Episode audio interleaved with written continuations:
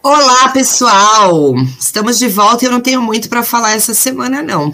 As coisas parece que mudam, mas não mudam, não é mesmo? É, eu fico pensando aqui quem que acreditou que este governo não teria corrupção, que este governo não usaria métodos antigos, né? A cada semana a gente recebe uma nova notícia. Eu só tenho a dizer que a Terra Plana comprou uma cama elástica, porque não é possível. A coisa já saiu do controle. Ou tá no bang jump, muito louca, né? Porque não é mais só capotou, deu uma volta. A gente não está dando conta de tantas notícias. Então, eu vou usar aqui a demonstração melhor desse, desse capotamento em looping da Terra plana, que foi quando eu tomei vacina e mandei a notícia para o meu irmão e ele estava preso há duas horas na Bandeirantes por causa de uma tal motociata que estava tendo em São Paulo. E aí ele me mandou assim: é inacreditável, mas um governo do PSDB está vacinando professores no meio de uma pandemia, enquanto o presidente está fazendo uma motociata. É ou não é? Difícil de acreditar no Brasil. Fala, meus companheiros, como estão vocês?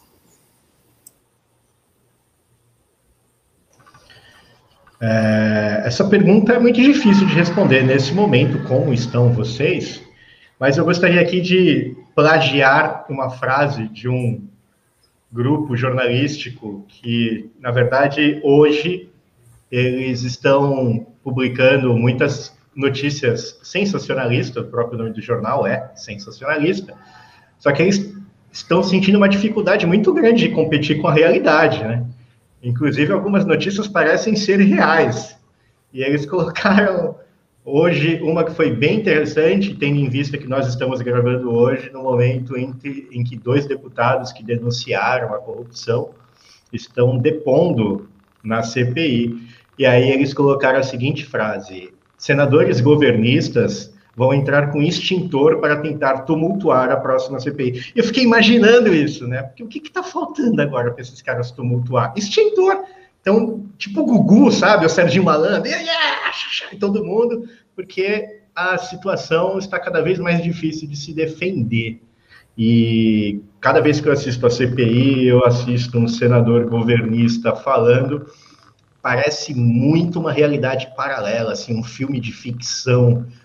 É, e aí eu fico pensando, não é possível, devo ter perdido muita coisa nesse último ano porque pelo que eles estão falando, ou eles estão em outro mundo, ou eu estou em outro mundo.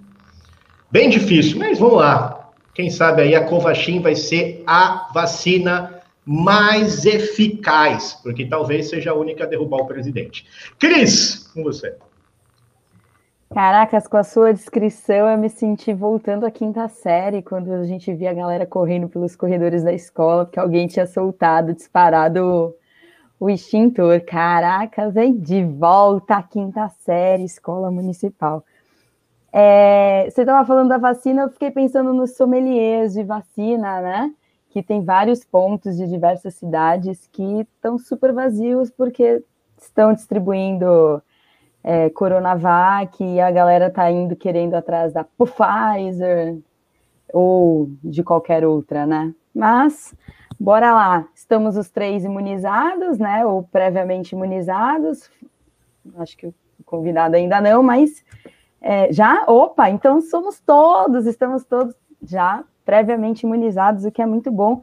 E essa alegria aí, pelo menos, já conforta o coração e faz a gente conseguir dormir um pouquinho melhor, pelo menos, né? Você falou só um minutinho, André, você falou da, do Google, eu só queria colocar o que, que veio na minha mente. A banheira do Gugu, um monte de sabonete, os governistas lá dentro e a minha califa agarrando a E não esqueçam da musiquinha. Uba, uba, uba, é, uba, uba, uba, é. Aí vai o sabonete. Genial isso. Genial. Mas em vez de sabonete, a gente podia jogar comprimidos de cloroquina. Eu acho que ficaria mais legal. Vamos parar com a palhaçada. Quer falar, André? Quer falar? Tem mais palhaçada, então. Não, não, na verdade é porque a, a Cris tocou no assunto já vacinados, e eu fui tomar vacina, é, e obviamente me privilegiei, né, pela minha comorbidade, pelo menos alguma coisa essa comorbidade de pressão alta me ajudou. É, E foi de pressão alta, tá, gente? Tem muita gente que fala, ah, o André foi por comorbidade estética. Não, não, a feiura não é uma comorbidade ainda, tá? Foi por pressão alta.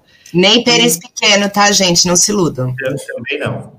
E aí eu fui, sentei, né, para tomar a, a, a, vacina, então estou esperando. Na minha frente tinha uma moça muito simpática, e ela virou para trás e perguntou: Você sabe qual é a vacina que estão aplicando?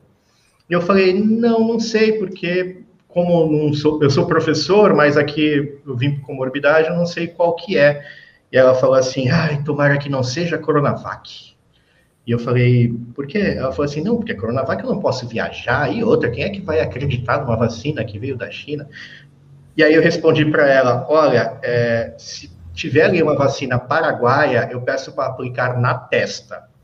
Aí ela assim, não, não foi isso que eu quis dizer. Eu falei, não, fica tranquilo, eu tô brincando. Na verdade, eu tomo na testa, tomo no braço, tomo em tudo quanto é lugar, só não tomo naquele lugar. Ainda. Ah, quem você quer enganar, André? é, eu queria dizer. Aí. O importante eu, é ter prazer.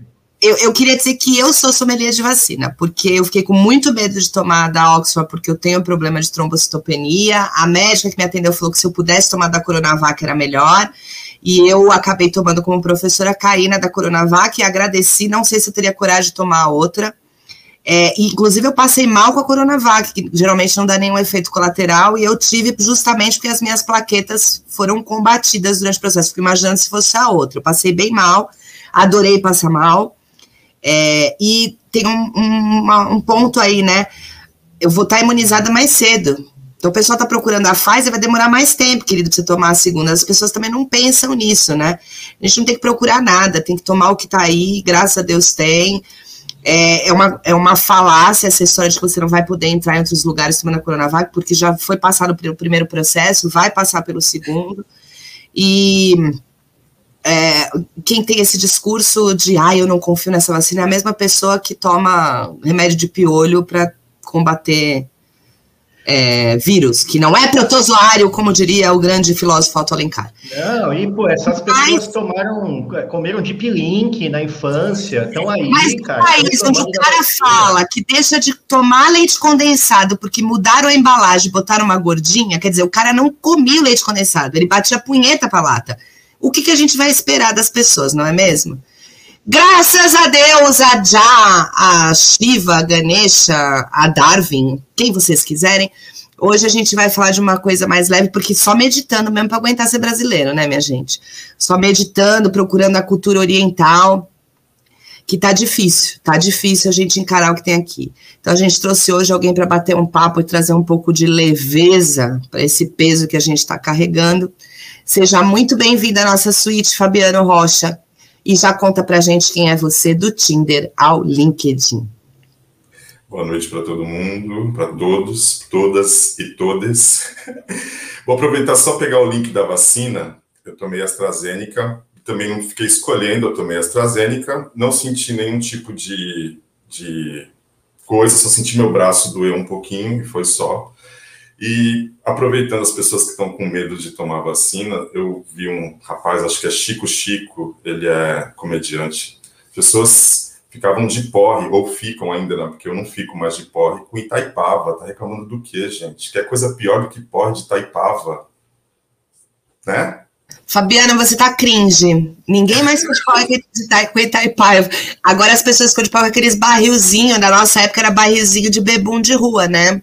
Agora eles têm sabores. Eu acho que é só um corante que eles colocam ali, né? E tipo, tinta guache mesmo. Porque, pô, o cara toma aquilo não morre, tinta guache não vai morrer. Mas agora é barrilzinho, Taipava tá? rico. Cringe você, Fabiano. Credo. Bom, eu sou da década do século passado, então eu sou gringe mesmo, total, não tem problema. Agora, voltando para apresentar, é difícil, né, falar isso, mas assim, é, eu diria que eu sou uma frase que tem até no meu Facebook, sou gringe mesmo, Facebook, que eu sou uma alma transitando num corpo físico nesse planeta que é redondo. então, mais ou menos isso. É, é, falando mais profundamente, é, sou uma pessoa que sempre se sempre questionou muito. Eu nunca fui de ouvir as coisas e achar que ah, é isso e, e tá certo, e vamos. Eu sempre fui uma criança muito questionadora. E na questão é, religiosa e espiritual, como a grande maioria dos brasileiros, eu fui catequizado, uma família cristã, e nessa catequese, tipo, a gente, no último dia, é, tem que se confessar com o padre. Foi a primeira vez, foi a primeira e a única, né? Vou ser bem sincero, que eu me confessei para um padre. Uma criança, eu não lembro a idade, mas acho que é 10 anos mais ou menos isso, né, que faz catequese. E o que, que uma criança faz de ruim? Quer dizer, é uma criança que não era bolsonarista, então não tinha nada de ruim para fazer, fora mentir e as coisas normais que toda criança faz. E eu disse que eu menti. E aí ele me deu quatro Ave Marias e quatro Pai Nossos e eu questionei ele. Falei, mas por quê? E ele ficou horrorizado e eu, de novo, falei, eu quero saber por quê. Ele simplesmente levantou e virou as costas e foi embora. E eu fiquei tudo a vida rezei as quatro Ave Marias e os quatro Pai Nossos e saí de lá, tipo, revoltadíssimo, entendeu? Então, esse sou eu. Eu sempre fui assim, de questionar as coisas e de buscar sempre é, algo que abrisse a minha mente, me trouxesse mais conexão com quem somos, o que estamos fazendo aqui, quais são os verdadeiros sentidos da vida, né? É a coisa mais profunda. E até é, aproveito e dizer que assim não sou um, um, um homem é, religioso, sou espiritualista. É, já estudei kardecismo, Wicca, que até vi que a última convidada, que eu esqueci o nome, que eu sou péssimo para lembrar nome, é Márcia, não é isso, gente? Márcia, ela estudou Wicca, sou apaixonado por Wicca, tenho um, Apolo de um lado, um Afrodite do outro, sou regido por Afrodite e Apolo. É, e agora o hinduísmo pelo yoga. Então, acho assim, eu gosto de misturar tudo. Os, os orixás são lindos, as histórias, a mitologia dos orixás são lindas, os santos. Então, eu não tenho problema nenhum. E, e, não, e acho assim, até ouvi recentemente que a religião, ela te coloca num cercadinho. E tem uma hora que esse cercadinho vai ficando muito apertado. E eu sou uma pessoa que não gosta de caixas, eu não gosto de me encaixar em nichos eu gosto de ser livre. Então, acho que a espiritualidade ela te deixa livre. Você segue o que, que e você segue o que te o que te move. E eu acho que o mais importante nisso tudo, ainda mais nesse momento aqui que a gente está passando e está recluso ou não está recluso e tem notícias estranhas e tem gente que está festejando e a gente muito próxima. Você fala, mas como? É, e aí, aí você vê um amigo morreu, o pai morreu, sabe? Você fica, meu Deus do céu, para onde que eu vou? E assim, acho que o mais bacana da espiritualidade é assim, você tem que experienciar as coisas. Não existe, como você mesmo diz, não existe uma verdade absoluta, não existe. Você precisa experienciar. Isso te fez sentido? Te moveu? Você ficou tocado? Então segue nesse sentido. Aí, lembrando, acho bacana da espiritualidade assim, se esse caminho não está te agredindo e não está agredindo nenhum outro ser, e quando eu digo é nenhum outro ser, incluindo os seres vegetais, animais, não só os humanos. Siga esse caminho. Agora, se você está num caminho que agride qualquer outra forma de vida, é a hora de você se questionar. Eu acho que é, já me perdi, que acho que até me perdi de explicar quem eu sou, é, fui buscando até achar o yoga em 2015, voltei para a luz, praticante, depois comecei a estudar, fiz um curso é, de formação, depois eu fiz logo em seguida um curso que seria uma pós-graduação do yoga, e depois cursos é, de introdução ao Vedanta, que é um, um estudo é, separado, quer dizer, separado são vertentes do yoga, são vários, vários é, é, escritas do yoga, são muitos livros, Upanishads, Yoga Sutras, é, Vedas, enfim, são muitas informações, então você precisa ir mergulhando de um em uma, senão você enlouquece. E, e acho que é isso. Acho que me expliquei, né? Não sei. Antes deles começarem a perguntar, é, eu queria fazer duas coisas do que você falou. Primeiro, sobre cercadinho. A cercadinha, se fosse bom, o Bolsonaro não tinha adotado, né, meu bem? Segundo, sobre confissão, eu passei pela mesma coisa que você, e o pior é que eu era beata. Antes de fazer catequese, eu acordava 8 horas da manhã com o sino da igreja da Pompeia, a gente é da mesma época, a gente. Depois eu falo, né, das nossas histórias antigas, ou talvez não, melhor não. É, e aí eu ia sozinha, nem minha mãe nem meu pai eram católicos, eu achava bonito, eu ia, ia tanto que os padres começaram a me chamar para levar as coisas para o altar, achava ótimo. Fiz a catequese, fui tão condenada por uma série de coisas que eu falei, não quero mais essa religião. Então, a catequese destruiu a minha fé católica. Mas o mais engraçado é que no dia da confissão, o padre me deu também, não lembro quantas Ave Maria, quantos Pai Nosso para fazer, porque eu falei o básico, eu falei, eu não, ah, não, porque eu falei, eu não tenho pecado. Eu falei, eu não tenho nenhum pecado que eu me lembre agora para confessar. E ele falou é, que era orgulho e me deu tantos Padre Nosso, tanta Ave Maria. Só que tinha uma menina na minha classe que a gente fazia sempre um lanche, né? E no dia da confissão a gente levou um lanche, e ela roubava lanche dos outros e não levava nada. Eu tinha uma raiva daquela gordinha, e não era gordofobia, é raiva da atitude dela. Ela pegava as coisas, ela não só comia de todo mundo e não levava nada, como ela ainda botava na bolsa para depois. Eu falei, ah, essa daí vai ficar rezando umas três horas, né? E ele não deu nada para ela rezar. Ah, a injustiça começou ali. Ali acabou, entendeu? Então, minha, meu relacionamento com, com a Igreja Católica foi esse. Me sinto injustiçada pela gordinha até hoje. E porque eu não fiz nada e eu tive que rezar e ela ficou do meu lado sentada. Eu falei, você não vai rezar? Ele não me deu nenhuma penitência. Tá vendo? Podem perguntar que eu vou tentar me recuperar dessa, dessa lembrança injusta do meu passado. Eu queria só, antes de perguntar, fazer uma observação que o Fabiano falou em vertentes do yoga e falou em sutras. Eu tenho certeza que algumas pessoas ficaram animadas, né? Sutra, Kama Sutra e afins, com certeza. Mas tudo bem, bora lá que toda forma de relaxar tá valendo. Fabiano, desde que eu me interesso pelo yoga, eu tenho uma pergunta, parece muito besta, mas é uma pergunta que eu sempre me fiz e ninguém nunca me respondeu. É a yoga ou o yoga? Porque você vai em algumas academias, é a yoga. Você vai para outras pessoas, é o yoga. Afinal, que inferno! Eu sei que o gênero é irrelevante, mas qual é essa diferença de yoga de academia pop e o yoga, por exemplo, que, que, que eu já fiz com você, por exemplo? Então, na verdade, você perguntou sobre é, o artigo antes ou é sobre a, a, a yoga pop? É isso? Não entendi. Não, é, existe diferença da yoga, o yoga é a mesma coisa? Então, na verdade, é só assim, o, o escrito com Y, coloca o na frente, porque a linguagem é universal, seria vindo diretamente da Índia.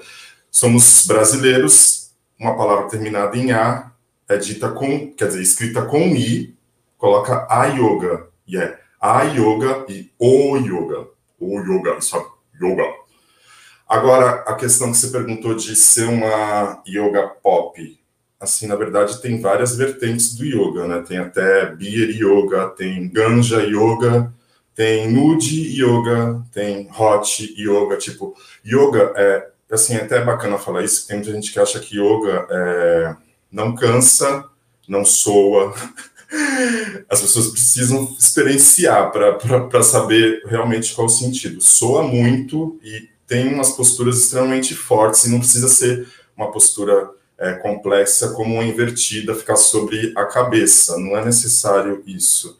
É, mas a yoga, é, da forma ocidental, ela realmente é, virou pop. E, e também tem um sentido também nesse pop que é, é, é muito ruim, porque na verdade é uma, uma prática elitista, né? A gente vê aqui na, na nossa região, é, não sei se o podcast, mas deve é, pessoas do Brasil inteiro, enfim, ouvindo, mas aqui em Santos, é, as academias de yoga são na, nas, nos bairros nobres aqui da cidade. A gente tem é, o bairro Zona Noroeste, que é um bairro é, de classe média baixa ou pobre, e não tem uma academia de, de yoga. E, na verdade, isso é visto em qualquer local do, do Brasil. Eu tenho uma amiga que ela dá aulas de, quer dizer, dava antes da pandemia, né? Agora já não dá mais, mas ela dava aulas de yoga em, em academias da, da Zona Noroeste, mas são academias que têm crossfit, musculação, enfim, ela pega uma sala e dá aula de yoga num local é, que não é específico de yoga, né? Estúdios de yoga só tem nos bairros mais nobres. Isso, na verdade, vem desde o começo do yoga. Na verdade, o yoga, no começo, é, só era praticado por homens. Mulheres não podiam praticar. E só a casta, somente a alta classe. E na verdade isso não mudou muito, né, gente? Mas assim, aproveito já linko para mostrar um pouco da luz, né? Senão a gente vai ficar sempre na escuridão. É, tem muitos projetos bacanas aqui no Brasil. Tem no Rio de Janeiro tem Yoga na Maré, que dá aula na, na comunidade da Maré e muitas vezes, bom, isso antes da pandemia, tem sempre deixar bem claro. É, agora eles só estão com aulas online. Tem um canal no YouTube incrível do Yoga na Maré. Tem também o Instagram, mas eu gosto muito do canal do YouTube, com práticas muito bacanas. E eles davam também é, aulas na, na Praia do Flamengo. No Rio de Janeiro também tem um casal, não vou me recordar o nome, eles davam aula, aulas gratuitas para os moradores de rua é, no Rio de Janeiro. Não vou lembrar também a região, me desculpa, mas não sei se é em Goiânia, mas tem também práticas de yogas para presidiários. Então, assim, é, sempre tem a, as vertentes que vão saindo desse fluxo, né? E, e, eu acho que é isso, né? Importante, porque assim, é, tem uma frase que é clássica: yoga é para todo mundo. Yoga é para todo mundo mesmo. Mas será que ela chega em todo mundo? Que, é, que acho que é isso que é o diferencial, né? Deixa eu fazer. Primeiro, Ganja Yoga, é esse o nome? É, de... é, é com maconha? Uh, que legal! É... Segundo, eu queria te fazer uma proposta. Nossa, você deve ficar usando Zen, né, velho? Você atinge o Nirvana. É, mas eu queria te fazer, focar, queria te fazer uma proposta para a gente conversar depois, diante do que você está falando. Tem um projeto de uma amiga muito legal ali no Dique do Sambaiatuba, nos predinhos. A Patrícia, eu vou conversar com ela, eu acho que ela vai amar, de repente, depois dessa pandemia, se você tiver um tempinho, nem que seja uma vez por mês, de lá, fazer com a molecada, eu acho muito legal. eu acho que é top, né? É, aí eu queria falar também desse negócio de ser elitista, é, parece que só rico se estressa, né? O pobre não tem tempo de se estressar. E aí, yoga é ligado muito a isso de estresse. Mas, por fim, você falou de vários tipos de yogas e sabe a minha história com a yoga, né? Eu, uma época da minha vida, passei, vi uma plaquinha e falei, ah, quero fazer. Não tinha horário para fazer de manhã e à noite, resolvi fazer à tarde. Mas eu não me liguei que a da tarde era diferente. Aí comecei, fiz umas quatro sessões, era muita velhinha, só tinha mulher e mandava fazer umas coisas esquisitas, né? Umas contrações tal, e não fazia nenhuma posição diferente. E aí eu fui falar com ela, falei, não tá atingindo, né? Depois da quarta sessão. Era uma yoga pro, pro, pra região pélvica. Contrações. É, para contrações da região pélvica. Por isso que tinha muita mulher de meia idade que vai perdendo, né? A, a, vai ficando flácida a região pélvica. Então, na verdade, era um pompoarismo, né? Você aprendia um pompoarismo para poder ter essa, essa ligação. Lógico, a gente tinha momentos de relax tal, mas não era aquilo que eu estava procurando. Ou seja, eu não fiz nenhum yoga que suava ou que é, fazia muito esforço, mas meu marido agradece até hoje o meu engano. André, pode perguntar. Por isso que esses dias eu falei, Léo, aí falou, não dá, tô preso. Agora estou entendendo. É, enfim. Eu, tinha, eu tenho uma pergunta aqui, Fabiana, que é o seguinte: eu nessa, nessa pandemia eu tive, até por causa do excesso, que tem gente que fala que professor não trabalha, né? Mas nessa pandemia a gente trabalhou muito mais, acabei assumindo muitas responsabilidades, etc. E estava com uma certa dificuldade para dormir, porque geralmente eu acabava de trabalhar muito tarde, você está ali na, na, adrenalina, e eu tinha. Uh, uh, demorava mais tempo para poder pegar no sono. E aí, eu comecei a utilizar um aplicativo junto com a minha esposa, chamada. Eu vou fazer propaganda aqui, porque a gente não ganha nada, ninguém ganha nada, na verdade, chamado Yoga para Você, que tem no, no YouTube. E eu acho os caras muito legais, e eles, além de fazer a meditação, o yoga, eles também explicam um pouquinho, contam um pouquinho da história, etc. Só que eu tenho um problema, assim, eu. Eu tenho um péssimo alongamento, mas assim, não é, não é assim, péssimo, tá exagerado. Não, não, é verdade.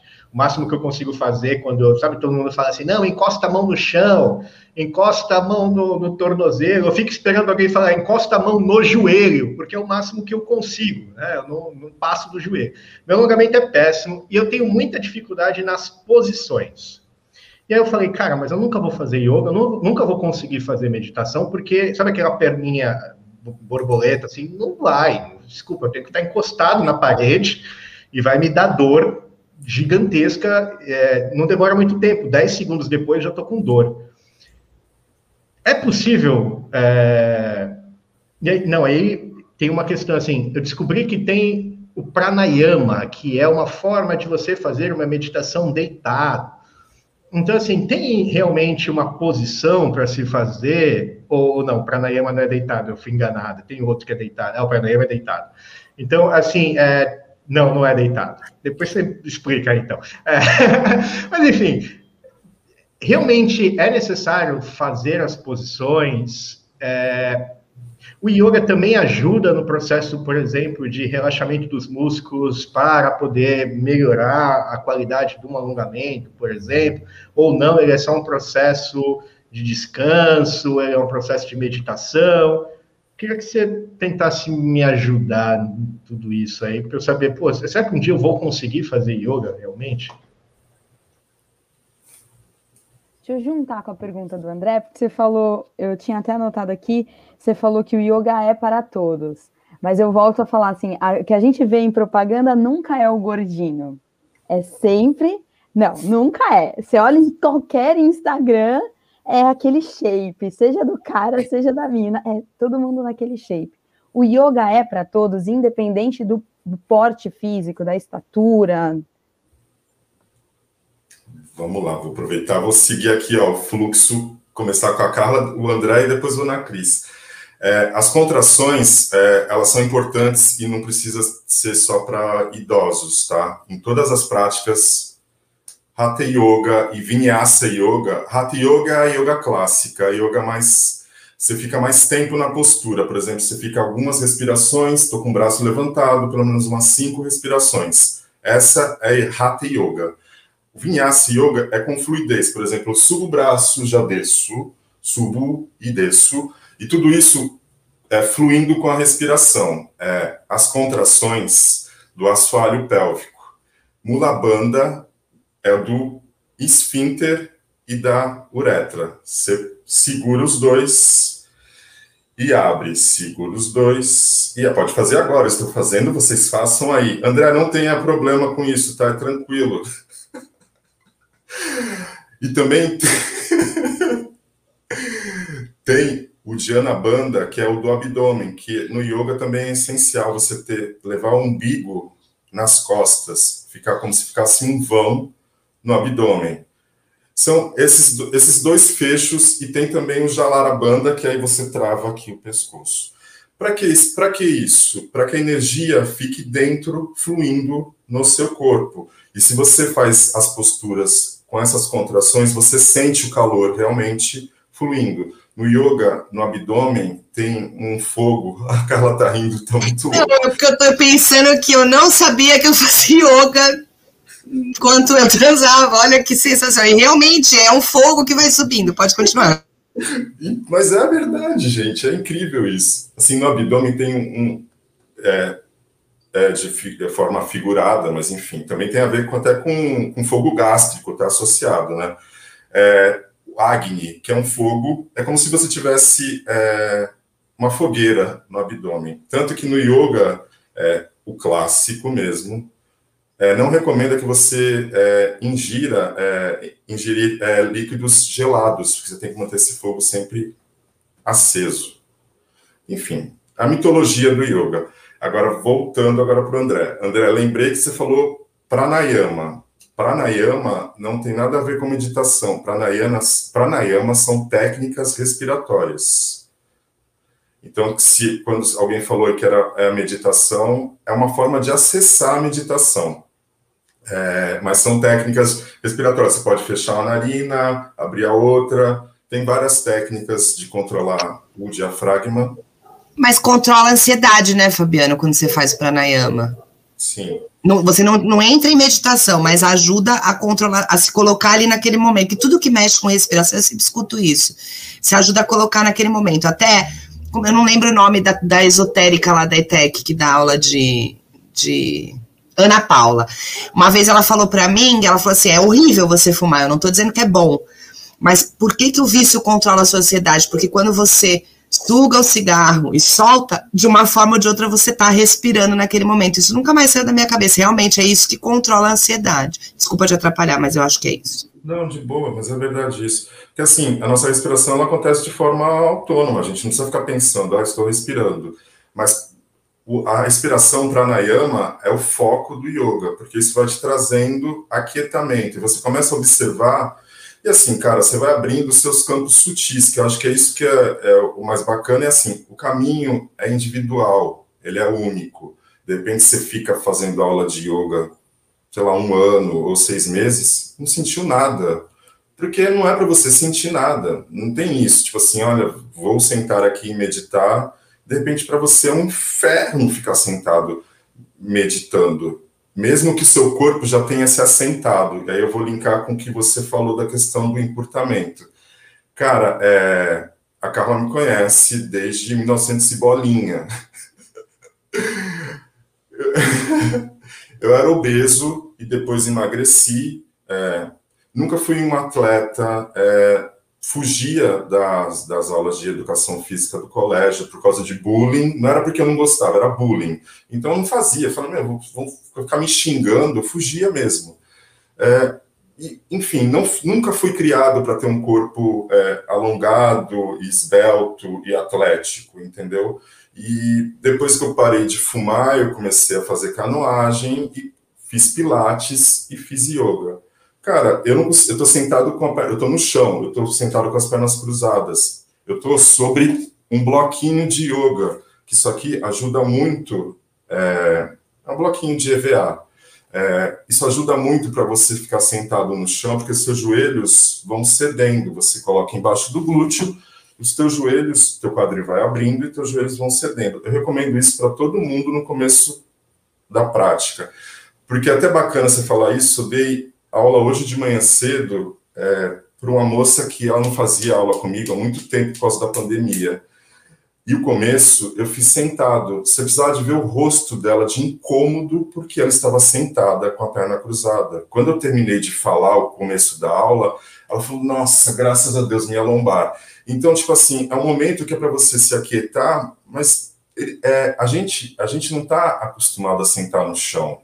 Não é uma coisa comum para o brasileiro se sentar no chão. Aliás, se a gente se sentar no chão, vou falar que a gente é maloqueiro, né? Tá sentada na calçada, como a gente sentava quando era adolescente, enfim.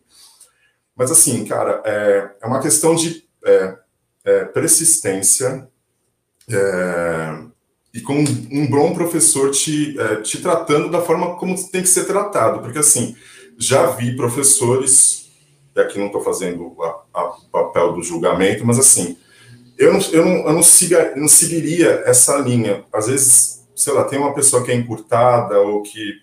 Cara, a pessoa deixa de lado. Não, você tem que focar é naquela pessoa, cara, porque ela está precisando da sua ajuda e ela precisa se sentir acolhida. E assim, eu também no começo não conseguia tocar no, meu, no, no pé no chão. Desde 2015, são seis anos.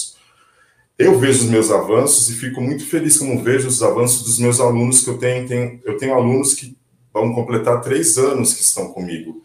E eram pessoas que também não tocavam no chão. Agora são pessoas que, às vezes, você vai dar um indicativo da postura, ela já está entrando na postura, porque ela já sabe para onde que ela tem que ir. Isso é muito bonito, que é aquilo que a gente é, sempre fala, cara. A gente não nasce é, é, sabendo de tudo. É uma questão de. Mas assim, você precisa sentir. De repente, você faz aula de yoga, você não quer, sei lá, vai fazer pilates, que eu acho incrível também. Recomendo muito. Mas é, é tudo é possível, cara. E é para todo mundo mesmo. Não sei se eu te respondi tudo. Qualquer coisa você me fala se eu não respondi tudo. Linkando com a, com a Cris. Cris, realmente é, a gente só vê. Instagram, tipo, é um mundo, como a gente já falei, é o um mundo fantástico de Bob. Mas tenho achado muita gente bacana, gente LGBTQIA, que são professores de yoga, tem trans dando aula de yoga. Você tem noção do que é isso? Obesa, tem professores obesos incríveis no Instagram, eu estou seguindo. Eu acho e, e agora eu, eu, posso dizer que eu encontrei o meu caminho, tá ligado? De pessoas que realmente agreguem, porque eu vivia no mundo que está o mundo da plasticidade, do, do, elitismo, do ficar em cima do muro, porque não, eu não posso me posicionar porque tenho meus clientes, eu não quero perder seguidores. É, no yoga tem é, um dos princípios éticos, que é o primeiro princípio ético, é a não violência. E aí tem gente que usa essa não violência para não se posicionar politicamente, porque eu não vou falar sobre é, política, cria um, um caos, uma confusão. Cara, como é que você não vai se posicionar se você está é, tá ficando em cima do muro e deixando um, uma pessoa que propaga só violência e você fica em cima do muro? Você está propagando a violência, sim. E essas pessoas que eu estou te falando, que, que o, o, gordinho, a trans, essas pessoas se posicionam. Então, acho que é isso que é importante. Caminhos abertos, existe uma revolução acontecendo. Porque a gente, a gente acaba mirando muito no errado. E isso é muito ruim, cara. Hoje eu entrei no Twitter, eu saí, que eu falei, meu, vou ficar triste. Eu tinha dado aula, foi incrível a energia da aula. Eu entrei no Twitter, eu li um pouquinho, li um pouquinho falei, cara, vou estragar meu dia. Saí. Então, acho que é isso. Tem muita coisa boa acontecendo. E a gente precisa se movimentar contra as coisas ruins. Mas não foca o tempo todo no ruim, porque senão você vai. Meu, você vai pra merda. Desculpa a palavra, mas é isso. É, deixa eu te falar uma coisa, esse lance do do pessoal falar da não violência, né? O princípio da não violência foi colocado por Gandhi. Aí dá vontade de falar para ele por quê, né? Ah, eu não vou me colocar porque desde Gandhi a gente tem a não violência. A, é, a não violência é um princípio do budismo, da yoga, do hinduísmo. É, do hinduísmo mais ou menos, né? O do hinduísmo reformado, porque o hinduísmo em si ele era muito violento. Mas é, por que, que Gandhi se posiciona e ficou famoso pela posição da não violência? Porque ele se posicionou politicamente contra a Inglaterra e a opressão que ela fazia na Índia, né? Então a pessoa é completamente incoerente. Agora, eu gostei muito do termo, André, nós somos encurtados. Olha que fabuloso esse termo. Não é que nós não temos elasticidade, nós somos encurtados. E pelo que o, o que o Fabiano falou, não importa se você é curto, o que importa é o prazer que isso te proporciona. Não, inclusive, o Fabiano falou aqui encurtado, minha esposa escutou, apontou para mim. Eu falei, não, não, ele está falando de yoga. Ela falou, ah, pensei que era um urologista. Enfim, é... Gente, para pergunta, por favor, né? Assim, depois do comentário do André, sempre tem que vir uma pergunta. Posso, posso, só, posso só, cortar antes de. Se você quiser, depois do comentário do André, alguém fala, pelo amor de Deus. Não, que o André falou da questão do agora lembrei do encurtado, você falou da questão que o yoga trabalha o alongamento, o relaxamento, você tinha questionado mais alguma coisa. Isso, é, a, a, minha, sempre, a minha dúvida, exatamente como você colocou, se você está numa determinada posi posição e está suando naquela posição e está se sentindo desconfortável naquela posição, talvez aquela posição não seja a melhor posição para você, e aí o professor tem que dar uma atenção para saber por que, que aquilo está naquela tensão. A minha, a minha pergunta é exatamente essa, com a questão do relaxamento, se o yoga também ajuda, e não no relaxamento pensando numa questão mental, né, do, do, do momento onde você vai relaxar, mas sim também do corpo, dos músculos, é, até porque grande parte hoje das pessoas estão totalmente tensionadas dentro do mercado de trabalho e chegam em casa e aí a gente tem é, a, a, visto bastante isso, né? A pessoa trava o braço, trava, não sei o quê, porque os músculos estão extremamente tensos. E se o yoga também ajuda nesse relaxamento do corpo, dos músculos. Certo. É, com certeza. É, que é até bacana, é, é, dizer que muitas posturas você tem um foco de alongamento, por exemplo, se você está com a perna estendida, as duas, as duas pernas estendidas, nas abertas, as laterais, você está alongando a posterior das pernas. Eu estou fazendo com os braços, mas é porque eu não vou ficar movimentando aqui. Mas é, e aí você faz uma extensão de tronco à frente. Eu peço que você relaxe seu tronco e você só deixe o foco no alongamento da posterior. Então, tira o peso dos ombros e do tronco. Então, as pessoas muitas vezes olham as posturas e pensam que a pessoa está totalmente, todas as musculaturas estão ativas ao mesmo tempo. Em alguns momentos, sim. Em outros momentos, você brinca, você vai trocando aonde você puxa e aonde você solta. E com certeza, é, é fantástico, assim, eu, eu falo por, por, experiência minha, mas também posso dizer pelos alunos, mas assim, eu não sinto mais dor, eu sentia dor no pé e no joelho, eu não sinto mais dor nenhuma.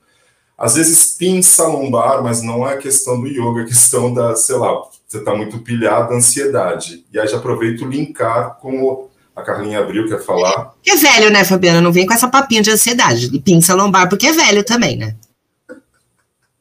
45 anos bem vividos e não tem problema nenhum em mentir a idade. Tem pessoas que eu conheço, você também conhece, que mente a idade. Eu não, eu não minto, cara, eu menti por quê? É, e aliás, no yoga, não mentir é um dos outros, outro princípio ético do yoga. Não Caramba, eu ia fazer já. Vou poder. É, é, voltando no assunto do, do relaxamento, é, muitas, é, muitas coisas que a gente sente, as emoções, e, enfim, elas, elas acabam é, vindo para o corpo, né? Isso todo mundo sabe. É, tem locais que são específicos, o, o abdômen, é, a lombar, mesmo como eu disse, a questão da, da ansiedade. Você vai engolindo sapo, vai ficando com azia, entendeu? Então, assim, é, o yoga é, vai trabalhando esses dois lados. Que eu sempre falo assim, que não é... As pessoas acham que sim, yoga você vai ficar bobão ou é, muito good vibes, como até a Carla usou na live. Assim, não é isso. Assim, eu tenho os meus momentos de explosão, só que, assim, quem me conhecia antes sabe o quanto era fácil vir um momento de explosão. E agora com yoga, tipo assim. Tipo assim, até aproveito para declarar o meu último momento de explosão, aproveito que tem, um, um tem uma relação com, com, com o despresidente. Assim, uma pessoa que estava me incomodando, uma pessoa do convívio mesmo, na rede social, pessoa do convívio me incomodando com mensagens fechadas e até que chegou no limite que colocou meu nome numa fofoca, e aí eu tirei a satisfação pessoalmente. Mas assim, houve todo um processo antes. Se fosse antes, na primeira mensagem eu já tinha explodido, entendeu? Essa pessoa e, assim, es, es, explodir, e a minha única palavra, olha, porque eu não usei palavrão, a única palavra que eu usei já usei aqui, foi vai a merda. Então, se fosse antes, meu amigo, a pessoa está viva, eu queria saber. Tá, tá então a, a, yoga realmente está funcionando. Então acho que é isso que é importante. Assim a gente tem que desmistificar isso. Assim acha que, é, lógico, tem pessoas que estão é, mais nesse conhecimento profundo há muitos anos. É, e também é, é aquilo que eu falo, o caminho de cada um. Eu conheço professores que me deram aula no curso, cara, o cara é um é good vibe até na fala, ele assim, eu não convivo com ele, eu não durmo com ele para saber dentro da casa dele, porque eu sempre me questiono nesse sentido. Cara, tem, deve ter algum momento que essa pessoa sai do eixo, né? não, não, é possível, né? Bom, enfim, ou não, não sei.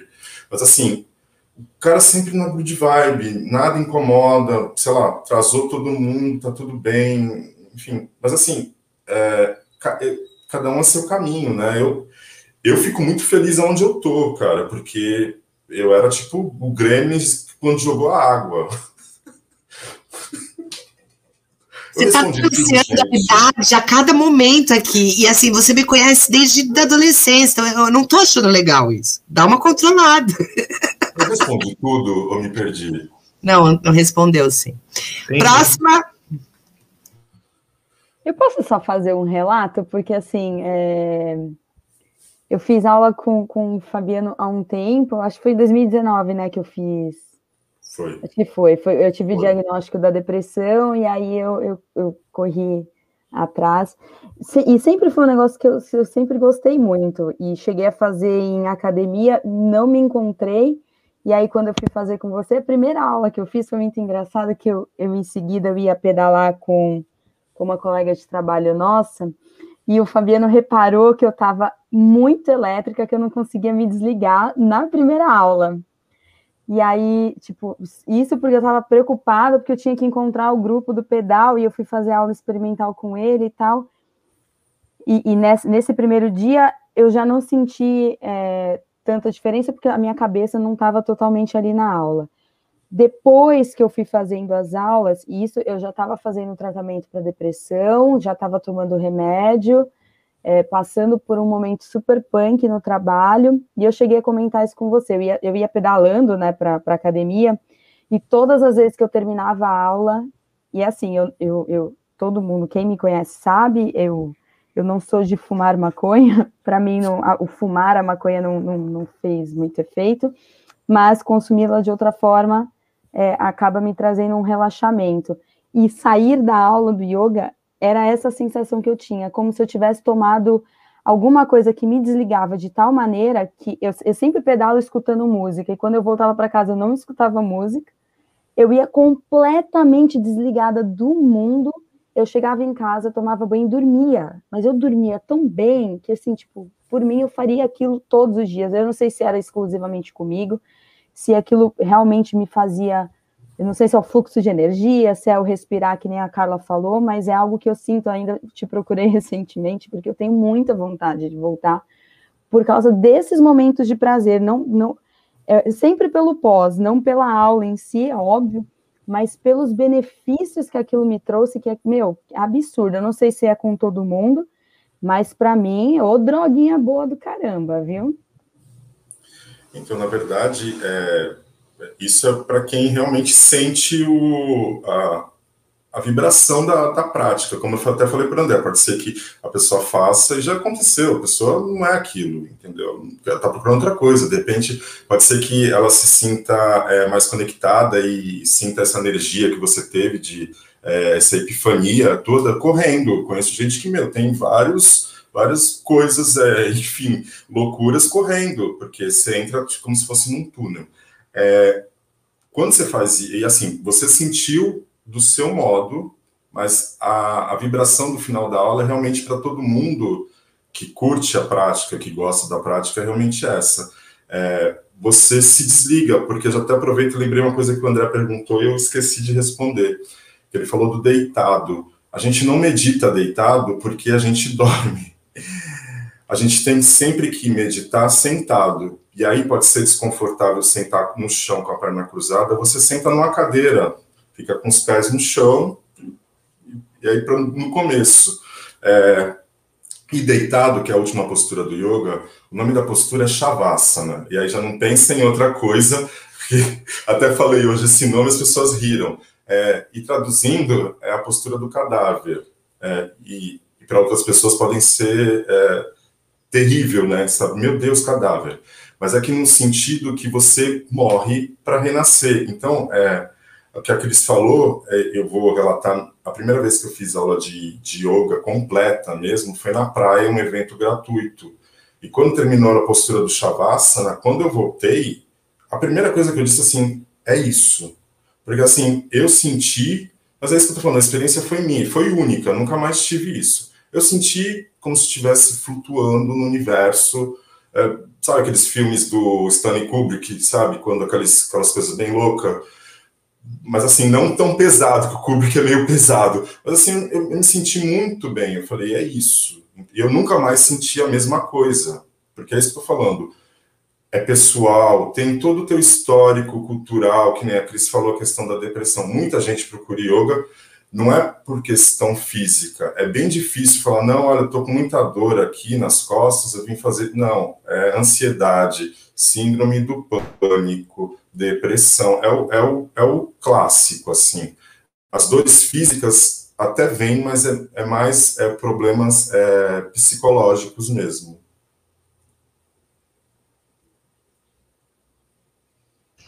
Não, eu quero fazer uma pergunta agora, porque, pelo que eu percebi, é, quem pratica yoga quem começa a perceber uma mudança também vai melhorando outros hábitos.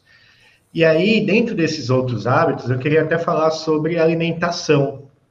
Se realmente é, é faz diferença uma alimentação mais saudável ou uma alimentação melhor para a prática do yoga. E eu estou colocando isso porque eu fico pensando exatamente nesse, nas posições, às vezes até na força que você coloca, ou até na concentração para uma pessoa que não se alimenta bem. E deve ser extremamente difícil até mesmo para se concentrar, porque uma pessoa que se alimenta muito, é, é muito mal, assim, tem posições que vai ser ruim para ela e para todas as outras que estão ao redor, né? Porque provavelmente aí, aí sim vai fazer sentido a posição do cadáver naquele momento, mas não só a posição, o cheiro também. Mas é, porque eu, eu fico pensando nisso, assim, se a questão da alimentação também favorece na prática do yoga ou Se ao contrário, a pessoa está vivendo o hábito tão saudável, tão mais tranquila, e aí vai carregando isso para o dia a dia, que ela também começa a melhorar também a alimentação, a se alimentar melhor, a ter mais tempo para se alimentar, a se alimentar com coisas mais saudáveis. É uma realidade, isso é um processo, vai melhorando em todas as etapas. Ficou bem bacana isso que você perguntou, porque é, na verdade existe assim, o praticante de yoga, a pessoa que vai para a aula, ou mesmo agora online, faz as suas práticas e curte a vibração, se sente bem, percebe o corpo alongando, a musculatura definindo de uma forma mais clássica, não tipo Arnold Schwarzenegger, mas assim, define o corpo. É, e percebe o bem-estar, a questão do foco, você fica mais presente, a tranquilidade, enfim. Existe isso. Existe a pessoa que segue o caminho do yoga. E aí pode ser tanto o professor quanto o aluno, que existem professores que são praticantes de, de yoga. E aí ele continua é, se alimentando, comendo carne, é, tomando álcool, é, e assim, eu não estou é, tô colocando aqui o dedo e dizendo, apontando o dedo que você deve fazer ou não, porque assim é um caminho seu, você vai perceber o que é melhor. Mas assim, quem segue o caminho do yoga é natural, André, é, as coisas acontecem naturalmente. É, vou dar meu relato, porque é a única pessoa que eu posso é, dizer como isso realmente é, acontece é comigo. É, existem estúdios de yoga, dependendo da prática, por exemplo, tem a aula de Ashtanga Yoga, que é aula que você faz sempre a mesma sequência de, de posturas. É sempre a mesma sequência. É uma, uma prática extremamente forte, essa eu recomendo que, por exemplo, a gente fala sempre que yoga para todo mundo. Essa é uma prática que eu recomendo alguém que tenha feito antes outras práticas, como Hatha Yoga ou Vinyasa, para depois fazer Ashtanga. Ela é muito forte mesmo, é, mas é incrível. É, tem escolas, estúdios de yoga que só aceitam professores que sejam veganos de Ashtanga Yoga. E aqui eu aproveito e já coloco um ponto de interrogação. Como é que a pessoa vai saber que essa pessoa é vegana vai dormir com ela, vai morar com ela? Depois posso falar que eu sou vegano e como um bifão aqui escondido. Mas, enfim. É... E assim, eu não sou vegano, eu sou vegetariano. Estou tentando me desligar de ovos, queijo, leite diminui muito, muito mesmo. E assim, foi bem natural. Ninguém virou para mim e disse: Olha, você é professor de yoga você tem que virar vegetariano, de qualquer forma. Ninguém falou isso. E mesmo se alguém falasse de verdade, eu ia falar assim: isso está errado, porque assim, o caminho é meu, eu vou decidir se eu tiro ou não tiro. É, então, acho assim, é tudo muito natural. E o yoga, é, o caminho do yoga, que até tem a ver com a prática que eu acabei de dizer, é Ashtanga Yoga, que é o yoga de oito passos. Porque assim, qual é o objetivo do yoga? alcançar o samadhi. O que é o samadhi? A libertação. E aqui eu vou deixar livre esse libertação, porque eu não quero colocar nenhuma conotação religiosa, não vou dizer nomes de divindades ou Deus. É, eu acredito muito no feminino, então eu prefiro dizer sempre deusa do que Deus. Por que Deus? Por que sempre patriarcado? Por que sempre homem, né? Enfim, eu prefiro deixar vago. E até como no yoga tem um nome que, é, que eu acho incrível, Ishvara. Ishvara é uma energia que não tem forma. É Ishvara. Tudo é Ishvara. Tudo, tudo.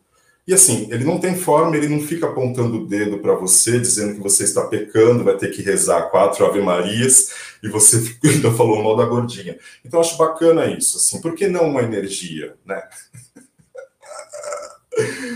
É, então, acho assim, é, e esse caminho do, do, do, Ashtanga tem a questão dos cuidados é, pessoais, que tem é, no yoga são, é, tem crias que são as limpezas. E aí também é até bacana falar isso, porque assim, você tem que verificar o que é bom para você. O que, que eu faço de limpeza? É, tomo água de manhã cedo, morna com limão, mas meu estômago aceita isso. Se você tem gastrite, algum problema intestinal, não recomendo você enfiar logo de manhã cedo água morna com limão, certo?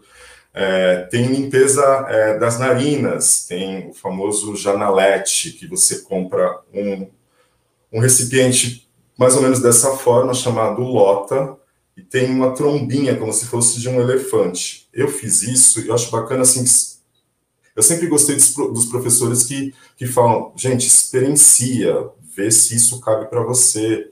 Somos ocidentais, não, não estamos acostumados a enfiar água na narina para sair do outro lado, que é esse o processo. Cara, eu fiquei com uma enxaqueca tão louca que eu falei, isso não é para mim. Então, acho que é, é, isso que o André questionou, assim, existem caminhos, existem limpezas, algumas podem ser extremamente agressivas, você precisa fazer isso para ser um yogi, para ser um yogini. Yogi é masculino, yogini é feminino. Você não precisa, faça o que é melhor para você. Acho que é isso, né? Não sei. Mais perguntas? Ah, eu, eu adoro isso. Eu ficaria aqui por muito tempo, tá, Fabiana? Até porque é uma das coisas que eu de certa forma, percebi que fazia diferença é, no dia a dia das pessoas, não só no dia a dia pessoal dela, convívio, mas também no profissional. Ontem eu estava conversando com uma turma, fui dar uma palestra numa, numa, numa escola à noite. Na verdade, o bom do online é que você pode ir para qualquer escola, né? Então, estava dando uma palestra para uma galera lá de São Paulo. Eu estava falando de comportamentos socioemocionais e e falando exatamente isso, de, do quanto a gente vivencia tanto a questão das habilidades técnicas, que esquece de algumas habilidades muito simples, como, por exemplo, o próprio respirar, que as coisas precisam ter tempo, as coisas, as coisas precisam começar, ter o seu meio e ter o seu fim. Inclusive, teve até uma menina que me perguntou no final, André, eu estou desesperada, porque eu tenho escola, eu trabalho e ainda vou fazer o vestibular, não estou dando conta de tudo, o que, que eu faço? E a primeira coisa que eu falei foi assim, coloca um tempo, as coisas precisam ter início, meio e fim, você tem que entender quando chegar ao fim, chegou. Começa novamente ela no próximo dia, caso contrário, você vai arrastar isso, aquela sensação de urgência que o celular dá, quando você falou do, do WhatsApp, etc., é uma sensação de urgência horrível, horrível. E por mais que você fale, não, eu não vou olhar, e você fala, não, mas será que alguém mandou alguma mensagem? Que importa? Se tu vê no outro dia, você vai perceber que não fez diferença alguma aquilo, né? E, e aí, quando você coloca essa prática do yoga e, e, e essa ideia de, da respiração, da tranquilidade, mas também da, da, da, proposta de você viver melhor, é que eu compreendo que o yoga realmente tem que ser para todos. Porque cada vez mais a gente esquece que o viver melhor é importante para tudo, inclusive para o seu trabalho, e que existe um tempo para que você possa trabalhar, existe um tempo para que você possa se entreter, existe um tempo. As coisas precisam ser em tempo. Eu queria te perguntar uma coisa que você falou aí, por exemplo, dos níveis, né? É, que para cada um tem um nível diferente. Existe algum nível assim, tipo hardcore, tipo versão Buda do yoga, assim, o cara não pode fazer isso, não pode fazer aquilo, não pode fazer. Existe um, um máximo ou não? No yoga realmente você tem aquela questão do se sentir confortável, independente de, é, de, na verdade, sim, se sentir confortável onde cada pessoa tem o seu limite, tem as suas características. Mas tem um nível hardcore, assim, do, do yoga? Tipo, ele, ele, fez uma pergunta, tipo, passando de fase, ele gosta de videogame, né? É, exatamente, exatamente. O nível. Tipo, cheguei no chefão aqui, né? Pá, esse é o nível rádio. O cara tá lá com as pernas muito loucas, tomando. Sei lá. Então, na verdade, o, o assim, é, existe e não existe, né? Porque, assim, existe na questão assim, você é, chegou e alcançou o samadhi, que é a iluminação. Que assim, alcançar o samadhi pode ser uma experiência que você, porque o, no yoga é, a gente acredita em reencarnação, e não no sentido do kardecismo, de repente você pode encontrar esse samadhi em outra vida, porque assim, é, cada um de nós tem uma missão, que seria o dharma, e essa é a busca também quando você pratica o yoga, porque o yoga é trazer o autoconhecimento, é você se observar cada vez mais profundamente. E assim, quando eu digo você se conhecer, não é conhecer o André, que é professor, que é casado, que tem, sei lá, não sei se você tem filho, mas, por exemplo, não é filiações, não são os seus diplomas, não é isso. É, a, é quem você é na essência mesmo. Todos nós temos, temos uma essência é, que ela é eterna. O que morre é o físico. Isso aqui é, uma, é um personagem, é uma casca que na próxima vida, sabe-se lá qual será essa essa casca. E assim, no yoga, é, essa questão de, de reencarnação, diferente do kardecismo, ela pode ser, é, porque no kardecismo é sempre uma evolução, por exemplo, se você tem um defeito físico e você melhorou nessa, nessa vida, na próxima você não terá um defeito físico. É, mas no yoga, por exemplo, é, você causou vários karmas ruins que karma todo mundo faz. É, é a lei do retorno, né? Você é, colhe o que você planta. É, por exemplo, você só fez coisas ruins é, no yoga, é, você reencarnaria, estou dando exemplo aqui, numa barata. O Bolsonaro vai voltar como o Joseph Klimber, lembra do Joseph Klimber? Aquele da peça que ele acaba virando... A versão final, né? É, o Pedro a versão final. Desculpa, continua, Fabiano. Não, mas é, mas é, eu, tipo assim, eu já pensei, é, porque assim, nem lembrei desse, desse detalhe. Mas assim, é uma pessoa extremamente ruim, sei lá, vira um, sei lá, um rato no esgoto, uma barata, enfim, tô dando uns exemplos mais, é, até um amigo meu falou assim, pô, vira uma pedra, né?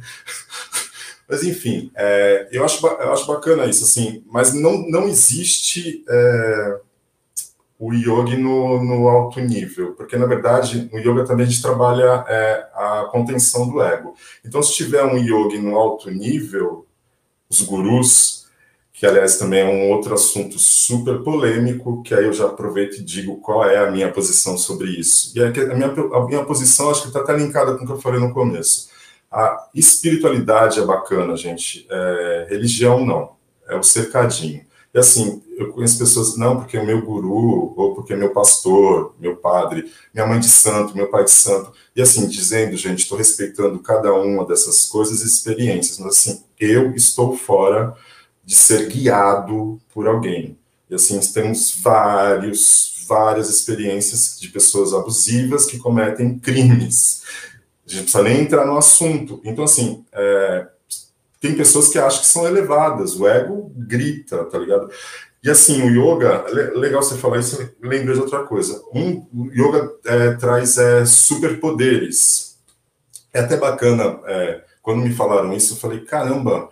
E aí, eu sou uma pessoa que muito questionou, muito, que questionou sempre a Bíblia, e a minha visão agora é outra. Eu vejo como é, um livro mitológico, é um, são mitos. Né? Histórico né? também, viu, Fabiana? A Bíblia é um documento histórico. É, Se você encarar como um documento histórico escrito por um historiador que vivenciou aquilo e que as coisas mudam de acordo com o tempo, ele é um documento histórico. Sim, bacana isso.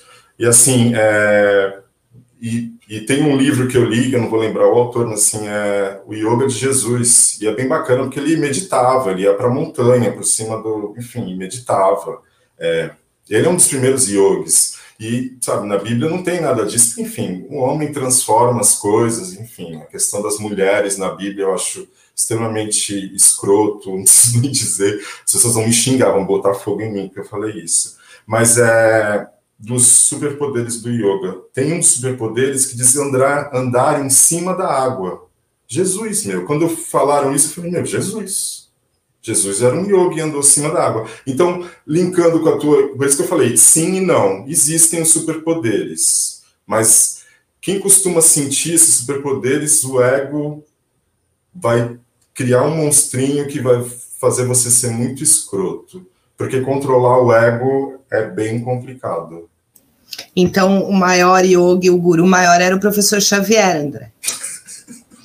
É, deixa eu só te fazer uma parte aqui, porque já que você tocou no assunto, esse é um ponto da Bíblia, né? Não tem nada a ver com o que a gente está falando, mas falar rapidinho.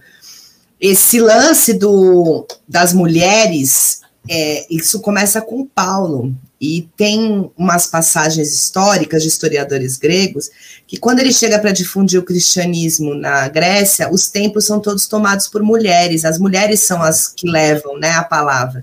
E a frase que ele usa Ele pega um, uma nomenclatura lá que tinha num, num dos templos, que é o Deus maior, o único Deus, o Deus único, na verdade. E aí ele fala: existe sim o Deus único. Eu vim trazer a palavra dele, mas é preciso que as mulheres se calem. O que ele quer dizer não é que todas as mulheres se calem para ouvir Deus, é que aquelas mulheres se calassem para ouvir o que ele estava falando. E isso é levado como a mulher tem sempre que se calar e se subestimar. Por isso que é a interpretação mesmo. Mais perguntas? Eu só tinha uma coisa para colocar que eu me lembro de um cara, né? Que vocês estão falando da Bíblia, história, etc. Eu me lembro de um cara no YouTube que ele fazia isso. Ele ia na livraria, ele pegava a Bíblia, colocava na área de ficção. Geralmente ele era expulso da livraria quando ele fazia isso. Sacanagem, né? É, eu, que, eu queria fazer uma última pergunta. Você falou de ego, e aí eu acho isso muito interessante quando eu geralmente estou vendo alguém na TV, no Instagram, praticando yoga. Quando esse cara fala que está praticando yoga, ele está de cabeça para baixo. A minha pergunta é por quê? É a posição mais difícil? É falar que o cara assim, meu, ah, agora sou praticante de yoga, estou de cabeça para baixo. E aí destrói toda essa questão que você colocou, né? Esse cara não entendeu o que é o yoga, porque o ego dele faz com que ele esteja no Instagram falando que ele está de cabeça para baixo, porque ele chegou no nível de ficar de cabeça para baixo. A primeira pergunta é: realmente é a posição mais difícil do yoga ficar de cabeça para baixo? Ou se tem outras posições, se tem uma que realmente é mais difícil, que você precisa estar no nível mais avançado para poder adquirir, etc. André, depois você vai no Instagram do Fabiano que tem umas fotos dele de cabeça para baixo. Mas ele é professor, né? Eu vi o, esses, tudo bem que a pessoa que eu vi é, é, ele é totalmente diferente, que é esqueci, o Rodrigo Hilbert, né? Rodrigo Hilbert, vocês estavam falando de Deus, para mim, Rodrigo Hilbert é a reencarnação dele aqui, né? O cara faz tudo, velho. O cara, ele simplesmente destruiu a vida de nós, homens, que estamos tentando ser um pouquinho melhores. Aí vem Rodrigo Hilbert e põe a gente no chinelo. Cara, ele é um... faz yoga de cabeça para baixo tricotando, velho. Não, e construindo a capela que ele vai casar, cara, com o pé. É, o cara é incrível, ele, né? E educando três filhos, de cabeça para baixo. Mas assim, Rodrigo Hilbert não é tão incrível, só dando, querendo destruir já o, o, o mito do Rodrigo Hilbert. Fiquei ele... super feliz agora. Chupa, Rodrigo Hilbert. É, Fabiano, boa, obrigado. É, ele não é vegano, então tem pessoas, eu conheço pessoas que odeiam o Rodrigo Hilbert porque ele pratica yoga, tem toda aquela vibe dele, mas ele não é vegano. Ele tem um programa de cozinha dele no GNT. Olha, fazendo propaganda, GNT, me contrata. ele come carne, peixe, enfim. E descobri também porque, assim, a Fernanda Lima, ela é uma praticante assídua de Ashtanga Yoga, que é aquela que eu falei que é bem forte, e ela estava tá fazendo um programa com ele, eu vi ela também comendo, eu fiquei meio de verdade, porque a gente cria acho que um mito, né? A gente tem essa mania de colocar as pessoas no altar, né? Olha, casal lindo, né? Perfeito. E ela estava comendo carne peixe, eu falei, caraca. Certeza que ela não fez a mesma yoga que eu. Porque se ela tivesse feito a mesma yoga que eu, ele não ia perder tanto tempo cozinhando. Pode continuar. então, é, aproveitar que a Carla falou, é, eu tenho postura realmente de cabeça para baixo, postura sobre a cabeça, mas é, nesse momento eu não postaria mais esse tipo de foto, tá bem abaixo do meu feed, é, que eu acho que assim, até linkando com tudo que foi falado, a Cris, a questão de falar da questão dos corpos é, em posturas complexas, é, não é bacana você trazer sempre essa, essa cara para o yoga, né? Fazer posturas difíceis e sem camisa. Na verdade, até a questão assim, eu não tenho problema nenhum questão de corpo, e acho que é bacana também que o yoga é, trabalha a energia dos chakras, e tem o chakra sexual que é, é, impulsiona a sua criatividade. Só que é, a gente acaba é, misturando as coisas, né? Você está sem camisa e todas as, as, mensagens que eu recebi fechadas são horríveis. Então, tipo assim, é, qual a necessidade de ficar sem camisa? É, é acho bacana vocês começarem a se questionar sobre as coisas. O que, que você está querendo atrair? Qual é o público que está. As pessoas têm a mesma é, visão é, do corpo como um templo. É, bonito de olhar, não estou falando que eu não olho, olho, mas acho assim, acho que tem que ter um respeito sobre o outro, né? Eu te dei esse espaço para você ser tão abusivo, porque eu estou mostrando o meu peitoral, ou mesmo uma mulher, sei lá, está mostrando é, a, a, bunda. as pessoas não têm ainda a maturidade para conseguir ver o corpo dessa forma mais bonita, poética, sabe? É, então, é importante você também começar a, a, a, olhar como você quer se expressar, o que, que você quer atrair.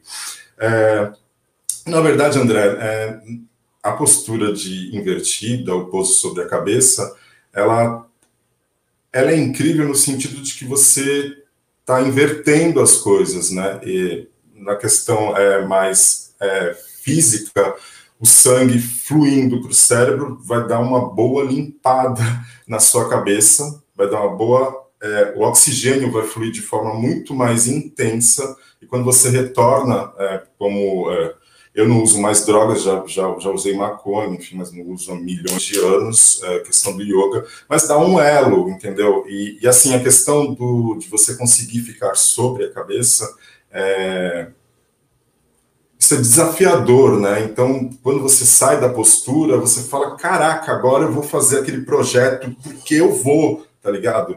É, eu acho que é mais na questão disso. Ela te traz uma confiança muito grande, mas também é, por exemplo, os professores antes da, da minha geração, todos é, lesionaram a cervical pela questão da imposição do ego fazer invertida sobre a cabeça.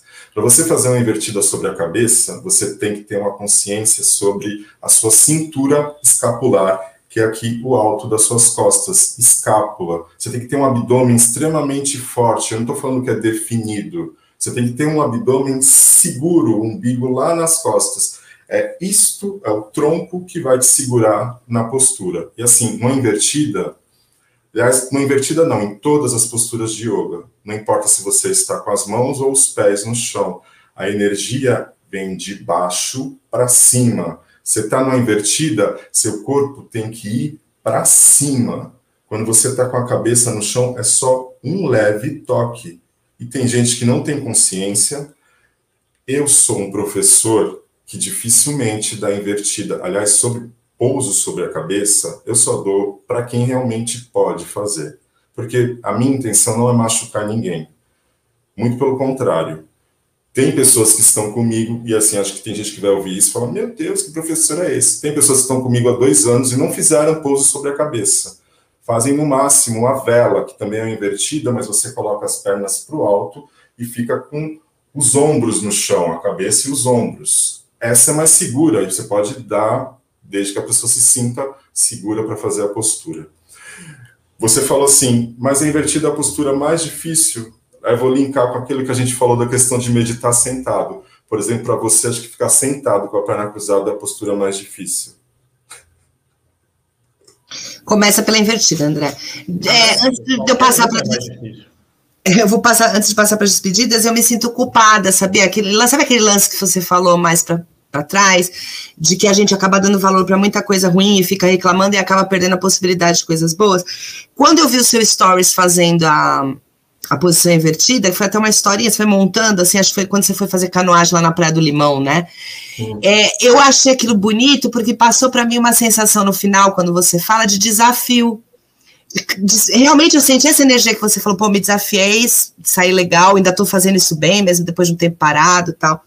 E eu poderia ter usado essa oportunidade para elogiar, para falar, pô, Fabiana, adorei o vídeo, pô, é legal essa sensação de desafio, dá vontade de fazer, não exatamente isso, mas entrar e começar. Fico muito feliz de ver esse amadurecimento. E você não faz, porque elogiou uma coisa que a gente acha que não precisa fazer. Em contrapartida, você recebeu um monte de mensagem ruim e de repente essa teria feito diferença para você continuar postando isso. Então, só para fazer esse link, eu achei que tinha nada demais ali. Despedidas e agradecimentos. Eu queria só fazer dois apontamentos que o, Fabiano colocou, que ele postou uma foto sem camisa, recebeu um monte de mensagem. É, eu te entendo, Fabiano. Também postei uma vez uma foto sem camisa e recebi um monte de mensagem. A maioria assim, apaga isso, pelo amor de Deus. Não consigo mais olhar para essa imagem. Até o Instagram mandou mensagem para mim para eu apagar a foto. É, não, e aí, só por último, porque eu, fiquei, eu fico muito impressionado com essa invertida, mas você já me desacreditou, porque você falou que a pessoa tem que ter assim um, um abdômen firme, um umbigo quase nas costas. Nessa pandemia, Fabiano, eu não acho o meu umbigo. quanto mais ter o abdômen firme. Cara, desculpa, nem abdômen eu consigo enxergar mais. É, até para fazer xixi tá difícil. É... E eu, Fabiano, adorei, cara. Eu acho genial, eu gosto. Eu acho que é uma, uma das coisas que eu começo a sentir falta na minha vida. Eu acelerei muito durante um bom tempo, uns 10 anos. É, isso não me trouxe nenhum benefício. Quer dizer, posso te dizer que para aquilo que eu estava procurando naquele momento, eu consegui, mas outras coisas eu deixei de lado ou me prejudicaram para que eu pudesse conseguir isso. Então, assim, hoje eu estou numa outra pegada, assim, numa outra vibe. Obviamente que eu não consigo me desconectar, muitas vezes eu acelero mais do que eu deveria, mas hoje eu estou numa vibe, assim, do bem-estar, da necessidade realmente de procurar uma, algo mais calmo que possa, é, que possa me ajudar a desenvolver essa esse relaxamento e tentar diminuir cada vez mais a minha ansiedade ou a aceleração do dia a dia. E a gente vive tão conectado e essa conexão acelera ainda mais a gente que eu acho que o yoga ele é necessário para todo mundo, pelo menos para tentar diminuir um pouco essa velocidade com que a gente consome as coisas. E você é incrível, você explica de uma forma super didática, cara, super, super fácil de entender. É, tenho certeza absoluta que você deve ser um excelente professor que seus alunos devem adorar, principalmente pelo comportamento que você coloca numa proposta de a gente também faz isso como professor, eu fico muito feliz quando outros professores fazem, que é entender que cada pessoa tem o seu momento e tem as suas características, que a gente precisa cada vez mais prestar atenção no indivíduo e diminuir essa ideia do coletivo, que é importante, mas que para um momento de ensino, de aprendizagem, a atenção ao indivíduo faz toda a diferença. Eu fico muito feliz, agradeço muito a sua presença aqui e pode ter certeza absoluta que eu vou arrumar um tempinho para poder praticar ainda mais o yoga, porque eu fiquei agora mais motivado a procurar um pouquinho desse, desse momento, desse relaxamento, dessa fase do yoga. Valeu, obrigado, viu? Parabéns pelo seu trabalho. Complementando o que o André falou, né? É, eu escrevi, já, já vinha fazendo isso há um tempo, e aí eu fiz questão de escrever um post-it de coisas que me fazem bem, que eu preciso voltar. E aí eu coloquei como primeira opção aí o yoga com o Fabiano. Meu André, quando puder, quem puder ir fazer uma aula com ele, para mim foi uma das experiências mais gostosas. Eu tenho muita saudade, é que eu ando muito né, com a minha vida meio doida, assim, arrumando a minha vida financeira agora, agora que eu sou uma mulher divorciada oficialmente. Então, as coisas estão se encaixando aos poucos, mas é, é, algo que eu te falei isso, eu sou apaixonada pela sua aula. A única aula que eu realmente conseguia desligar ao ponto de a, a pose do cadáver para mim era a hora. Meu Deus, era agora que eu, e me desligava total ao ponto de eu acho que o Fabiano chamava algumas vezes e eu, ah, ah, tipo, até limpar a baba, assim, não tinha nem percebido que eu tinha dormido. Mas fantástico. Então, assim, para quem puder fazer o, o, yoga, mesmo que não seja com o Fabiano, mas quem puder fazer, pratique, é muito gostoso. É, esse, os, pelo menos tentar fazer, e quem puder fazer com ele, faça, porque é um excelente professor, como o André falou, e eu posso falar por experiência como aluna, realmente muito bom.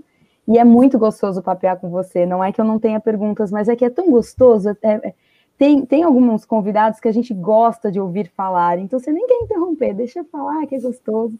E você é uma dessas pessoas, eu gosto de ouvi-la, de... é sempre muito bom. Volte, viu, por favor. Muito obrigado. Bom, Fabi, a gente se conhece há alguns anos, não muitos. é, e a gente teve alguns hiatos, né? Ficamos um tempão sem se ver depois da. Era pra gente estar se encontrando na novela das oito, não é mesmo? Né? Na Malhação, depois da novela das oito. É, na nossa época a gente não sonhava ir para mas logo depois qualquer um que fazia teatro ia para malhação, se a gente tivesse ficado mais um pouquinho, a gente ia para malhação. Tem esse, tem esse, esse tino. É, você, nós fomos os precursores do Caco Antibes e da, da mulher dele, que eu esqueci Magda. o nome. Magda. Quem? Magda. Magda. Lembra disso, né? É, o que eu acho é que esses hiatos servem para a gente ver como as nossas experiências são importantes, né? Então, a gente fez uma peça muito pesada durante muito tempo juntos, que fazia a gente refletir muito sobre o mundo, sobre a nossa própria essência. E aí, é, quando a gente se reencontrou agora, né, depois desse segundo hiato, eu vejo como você amadureceu, e, a, e assim, eu sinto que eu também estou mais madura, e como os caminhos que a gente busca refletem aquilo que a gente fez lá atrás, mas de uma forma evoluindo. Acho que o que eu quero dizer é que nós não vamos ser baratas. Eu acho que ratinhos, ratatouille, talvez, mas baratas não. E é muito legal essa, essa paixão que você tem pela yoga, esse discernimento que ela traz, essa coisa intuitiva e eu acho que esse lance da didática no professor vem muito do teatro também, porque às vezes eu sinto que parece que a gente está interpretando um personagem ali de nós mesmos, da nossa melhor versão. Então eu desejo muito sucesso, que você continue presente na minha vida, é, até eu morrer que nem a Desirê, e no, nos seus braços. E a não morre sangrando, meu? Bem Ela morre física sangrando, mas falando pro Monteiro Lobato aqui, seu fascista. Então é uma boa. É... para quem não tá entendendo nada, a gente fazia uma biografia do Oswald de Andrade, que teve mulher pra cacete, e uma delas era uma uma meretriz, né? Uma, mas ela não era uma meretriz, porque ela era uma estudante que dava para todo mundo para poder ter cultura e conhecimento. Eu acho digno. Eu acho que era uma troca digna. E ela morre porque ela vai fazer um aborto, morre tísica porque ela não quer ficar com Monteiro Lobato, ele quer assumir, mas ela já sabia que ele não valia nada naquela época. Olha que mulher inteligente. Mas, então eu agradeço muito você ter vindo aqui, foi muito legal o bate-papo aqui, o bate-papo que a gente teve no, na live. E aí o que, que eu percebo é o seguinte: é um bate-papo que não acaba, né, cara? Tem muita coisa pra gente falar, porque quanto mais a gente se estressa, mais tem coisa pra gente falar sobre yoga e meditação. Então já fica o convite aqui pra gente conversar mais vezes e eu te agradeço muito. Sim, com certeza. Só chamar e voltarei. Agradeço as palavras do André, da Cris, a sua. Muito feliz mesmo que tenha fluído, porque a gente conversou antes de começar o podcast, sempre dá um nervoso que você vai falar. Então, você fica. E eu acho bacana esse frio no estômago, porque, tipo, você tá vivo, né? No teatro tem muito isso, você tá vivo, você não tá. Não, tô tranquilo, vou entrar aqui em cena, tá tudo bem. É bacana isso. É, é muito legal essa questão do. O André até falou uma, uma coisa da questão dos alunos, eu voltei agora da questão da ansiedade. É, isso é o mal da, da, da, nossa humanidade, né? É, o mal maior é, é a ansiedade. E, e somos criados para o tempo todo é, competição e sempre fazendo coisas. É, a, já foi falado em outro, em uma live ou no podcast, eu não me recordo direito, mas vocês falam sobre isso, a questão do, do olhar é, pessoal para os alunos, a forma da didática. Eu achei incrível quando a Carla, com uma pessoa que eu não morri, vou me recordar o nome, é, disse assim, mas essa pessoa ela, ela, ela, ela consegue é, aprender decorando, mas o outro não. Então, como é que você sabe? É tudo muito errado, né? E cada pessoa tem uma forma de aprendizado. E eu, e eu quando eu vi isso, falei, cara, lá atrás, as, as, as, matérias que eu me ferrava, matemática, eu sou de humanas, eu odeio exatas. Assim, matemática eu me ferrei por causa disso, porque não entra, não era uma didática, putz, que legal. Cara, eu vi o professor já ficava, sabe, pilhado. Então, é, imagino os jovens de hoje em dia que têm ainda smartphone, bullying virtual, porque antes era só bullying na escola, agora é bullying virtual. Às vezes você, tá, você chegou da escola, sofreu bullying, chega em casa, tem mais bullying, cara. Você fala, meu, para onde que eu vou? Então, assim, é, é muito louco, é tudo muito errado. E aí lembrei outra coisa que você falou da questão dos alunos. A gente não tem tempo de ócio. Já falei isso na live com a Carla. ócio criativo, cara. É o tempo onde você consegue absorver as coisas. É no ócio. Até a questão da meditação mesmo é para isso. Quando você começa a curtir a meditação, vem uns insights. Você fala, caraca, insight não, eu não gosto de usar inglês. Epifania.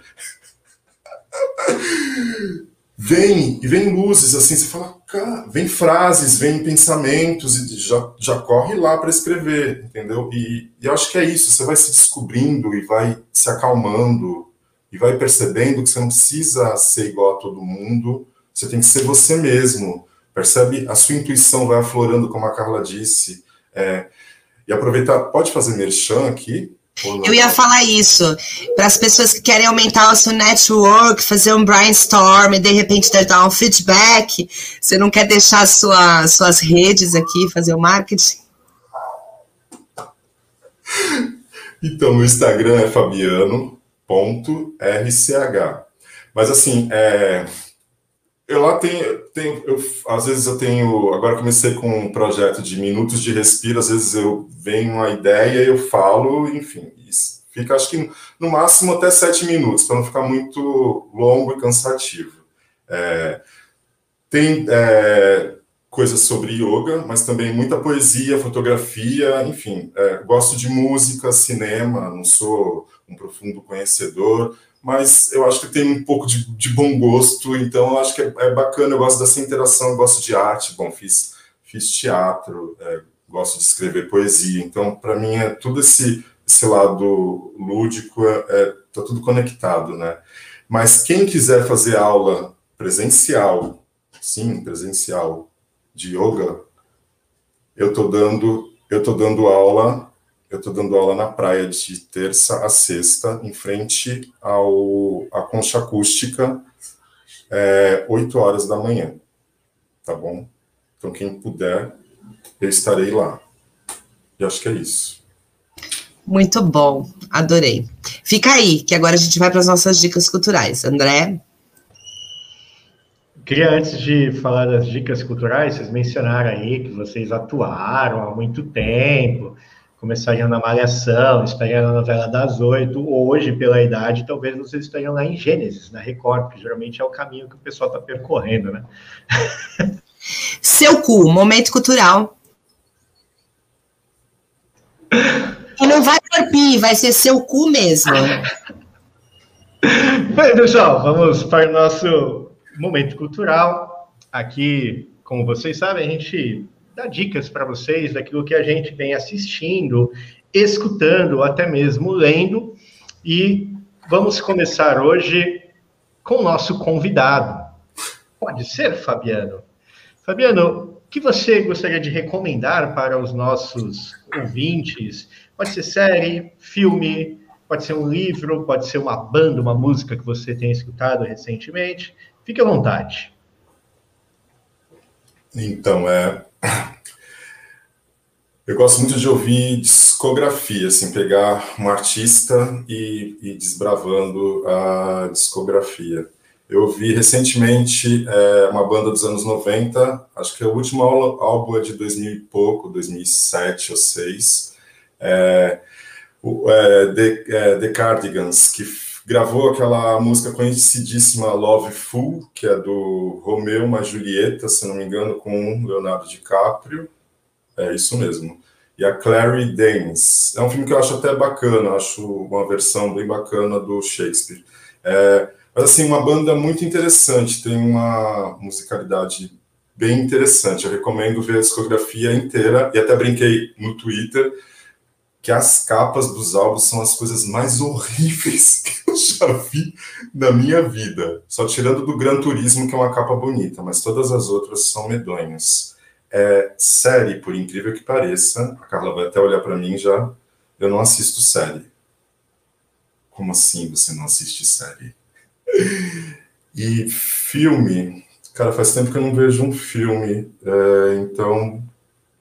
Hum, eu assisti um filme nacional, mas eu não vou recordar o nome agora. Acho que vou ficar devendo o filme. Livro, eu, tô lendo, eu tô lendo livro de yoga, então, gente, não tem como recomendar mesmo. Estou lendo é, Yoga Sutras, que até a, a Cris até brincou, mas na questão as sutras são da questão do, das, das frases curtas, não é a questão de tantra, tá bom? Posso ir? Hoje, depois de muito tempo, eu parei para ver um filme e eu gostei muito. Vou recomendar um documentário chamado Silêncio dos Outros. Ele é de 2018 e ele fala sobre uma coisa muito interessante para nós brasileiros. Ele fala sobre a anistia que ocorreu depois do governo Franco na Espanha. Uma moto, gente. Vou voltar. É, o filme é O Silêncio dos Outros. Ele fala sobre a anistia que ocorreu depois do governo Franco na Espanha. Para quem não sabe, a anistia é um perdão para todos os lados. A gente teve isso pós-ditadura aqui no Brasil e mostra como isso é inconsequente, né? E como a política se perpetua quando você anistia o lado que foi ditatorial. E a luta das pessoas que perderam famílias, que não puderam enterrar os corpos, que sofreram terrorismo, é, desculpa, tortura, na época do governo Franco. E aí, assistindo, eu chorei muitas partes, porque eu falei, gente, é a mesma coisa que as pessoas viveram aqui, e talvez por isso. É, você vê algumas partes que te revolta também, né? Das pessoas falando, não, tem que esquecer o passado, vamos viver daqui para frente. É, talvez por isso que a gente ainda ouça que falar a volta da ditadura, porque a gente nunca abriu isso, né? Nunca abriu essa caixa preta. Então é bem interessante assistir. Eu vou também indicar um livro que eu li pela segunda vez, que eu gosto muito, que eu acho que tem muito a ver com o que o Fabiano falou aqui. Eu não sei porquê, me deu a louca esses dias, estava limpando esse, eu falei, vou ler de novo. E eu, cada vez que eu leio, eu tenho uma percepção diferente, principalmente essa de que a religião é um problema, não é a fé, é a religião, que é a cabana.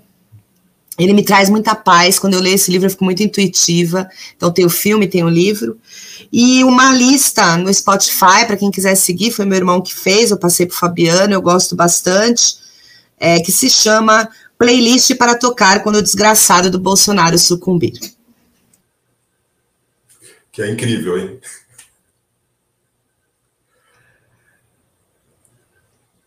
Eu vou, eu vou esperar só a Cris, calma, respira, Cris. Caraca, hoje os meus vizinhos devem estar putos, porque eu ri muito e ri alto. É para eu falar agora?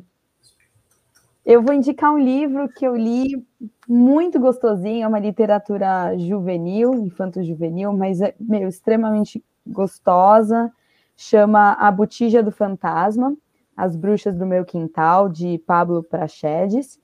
É, e ele, ele é tão atual mas ele retrata uma, uma situação no, no Nordeste, um, uma história, um conto nordestino. Deixa eu até pegar o local. É, aí, eu, eu, encontrei aqui um resuminho. Apenas duas coisas assustam a cidade de Mossoró no final da década de 1920: o retorno do bando de Lampião e as bruxas do Carnaubal. É, o jovem Luiz vive cercado de dilemas pessoais sobre o futuro e deseja abandonar tudo para recomeçar sua vida do zero, ao lado de Chico, seu melhor amigo e interesse amoroso. O problema, Chico não concorda com esse plano. Salete, uma jovem bruxa, vive isolada na mata de Carnaúbas enquanto entende e pratica seus poderes, mas logo descobrirá que ser uma bruxa numa cidade pequena não é uma tarefa fácil. O que nenhum deles esperava era que os presentes de um fantasma pudessem mudar o rumo de suas, de suas vidas. O que é muito legal desse livro é que esse autor ele pegou alguns contos do ali do, do de Mossoró e colocou em situações bem reais, como esse triângulo amoroso aí bem atual, já que a gente está no mês do orgulho, né? Então acho que, que vale e é um livro muito gostoso de ler. Eu li assim dois dias porque, meu, delícia, vale super a pena. Quem quiser, recomendo. Gente, o filme eu esqueço sempre de falar, né? Tá no Globoplay, se alguém se interessar pelo documentário. Pode ir, André. Bem, eu vou indicar um filme e vou indicar um jogo, um game, por que não? O filme que eu vou indicar é um filme que eu tô naquela fase do fuja do algoritmo. Então eu vou lá na busca eu digito filmes para pessoas que têm a unha grande. E aí eu vejo que aparece, e aí geralmente é um filme iraniano, sueco, japonês, coreano. Ou Edward Mãos Tesoura, né? Ou Edward Mãos Tesoura, exatamente. Mas eu, nessas ideias de pegar filmes bem diferentes, bem loucos, me indicaram que a gente fala fugir do algoritmo, a gente não foge totalmente do algoritmo, porque ele vai te dar um resultado a partir da sua busca. Mas eu achei um, um resultado bem legal, chamado. É um filme chamado Um Banho de Vida. É um filme francês. É um filme bem diferente, porque, na verdade, são pessoas mais velhas, aí na faixa dos 50, 60 anos, que se juntam dentro de uma piscina pública para formar a primeira equipe francesa de nado sincronizado masculino. Cara, é surreal alguém conseguir fazer um roteiro desse. E os caras fizeram um roteiro desse e o filme é genial. O filme é, ele tem um pouco de drama, um pouco de comédia e vale a pena assistir, porque se não fosse o André, você nunca encontraria um filme como esse chamado Um Banho de Vida. Beleza? E vou colocar para vocês um game. E esse aqui eu joguei porque também estou nas fases de buscar coisas, jogos diferentes, toda aquela fase do diferente, né? De tentar fugir do padrão, é do ser diferente. E aí eu fui jogar um game chamado Inside. Inside é um, é um jogo é, é, que a gente chama de side-scrolling, né? Que é aquele jogo de plataforma, 2D, mas não necessariamente plataforma. E ele é elaborado de forma tridimensional. Mas assim, a arte do jogo, ela basicamente ela é toda preta e branca e tem algumas tonalidades de vermelho e é um menino que ele está fugindo. E quando fala que ele está fugindo, literalmente ele está fugindo de soldados. E aí geralmente ele tem que seguir é, é, o andar de determinadas pessoas porque ele é diferente e aí não podem perceber que ele é diferente e a história vai, vai, é muito louca, e do nada tem um, uma, um ser humano nadando de cabelo comprido, que ele tem que fugir, e fala, cara, que loucura isso, e acaba ele juntando um monte de gente dentro de uma bola rolando, e eu falo, cara, né, acabou assim? E eu falei, mas aí minha esposa estava comigo e ela falou assim, ah, não é possível, vamos entender o que é isso, porque você não entende o que é o jogo. E aí alguns chegam à conclusão de que ele está falando sobre o aborto. Olha que ideia maluca de você discutir o aborto dentro de um game, cara. Então é muito legal, porque na verdade você tem uma criança lutando para viver a todo momento, e aí você tem as suas barreiras, ela tem que se esconder, e aí no final ela vai juntando, juntando, juntando, juntando, e vira uma, uma bola que simplesmente morre parada num determinado vazio. Olha que maluco que é o game. Mas vale a pena, tem algumas histórias bem legais sendo construídas em, em, em videogame, e uma das histórias que eu gostaria de passar para vocês agora, o segundo jogo, é um jogo produzido por uma tribo é, indígena eu agora falei certo, né? Porque a Cristina ela já me corrigiu algumas vezes eu fiquei com vergonha. Então, de uma tribo indígena que elaborou um jogo, o nome da tribo é, é Caxinawa, acho que é isso, é uma tribo no Acre. E eles fizeram um jogo com cinco fases para contar a cultura indígena, a forma como eles vivem na tribo. É um jogo brasileiro e o mais legal, produzido pelos próprios indígenas, que aprenderam a desenvolver toda a arte, toda a programação, colocar esse jogo para comercializar. E em 2019, esse jogo recebeu diversos prêmios, principalmente prêmios na área de diversidade. Se vocês quiserem acessar esse jogo, que é um jogo bem legal, ele é Uh, você vai encontrar ele em todas as plataformas e o nome do jogo é, é difícil falar, né? É Uniquin, é, a lenda da jiboia, que é bem legal. Procurem, joguem, é baratinho para vocês poderem adquirir e ajudar, porque toda a renda também vai para os desenvolvedores para ajudar na preservação da tribo indígena que hoje está sofrendo muito na mão desse governo. Sabe o que é interessante? Você me fez lembrar, eu, eu ia dando aula de ética, eu dei uns conceitos para os alunos ligarem ao TCC, e aí um grupo de desenho da construção civil fez uma casa circular, como se fosse uma oca, usando toda a tecnologia indígena para construção por que é circular, o que, que eles usaram de material, e mesmo uma casa tecnológica, eles pegaram a tecnologia moderna, mas toda a base da construção indígena, e, toda a decoração e designer indígena. E eu perguntei por quê, eles falaram que quando estavam procurando o que fazer para o TCC, eles pensaram na cultura e sociedade alinhada à casa. Então, eles pensaram em fazer, falar das casas alemãs, alemãs, das casas assim. Eles falaram, por que não a nossa cultura? E aí eles ficaram encantados, como eles descobriram que a tecnologia indígena, ela já tinha há muito tempo coisas que a gente está vendo agora. E queriam evidenciar essa cultura.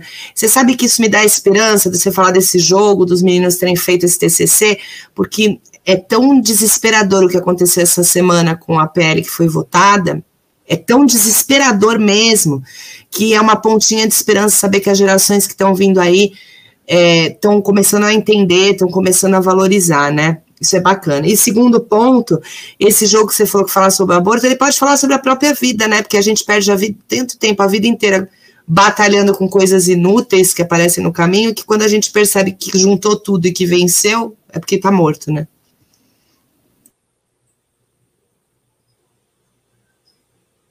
Você continua, sem encerra, né? Exatamente, eu estou dando pausa dramática. É que eu pensei que você ia falar alguma coisa. É... Depois da pausa dramática. Temos um podcast. Agradecemos a todos que ficaram até agora nos ouvindo. Espero que vocês tenham gostado, que tenha acalmado um pouco o desespero de ser brasileiro. É, por favor, não fiquem virando de ponta cabeça invertidos em casa, né? Tirem as crianças da sala, mas procurem, como o Fabiano falou, o caminho de vocês para se sentirem melhor, porque a gente precisa disso. Até semana que vem. Sobe as letras. Você sabe que não tem ninguém vendo, né? Só para. Não, acabou o programa, acorda. O André tem probleminha. Pode falar.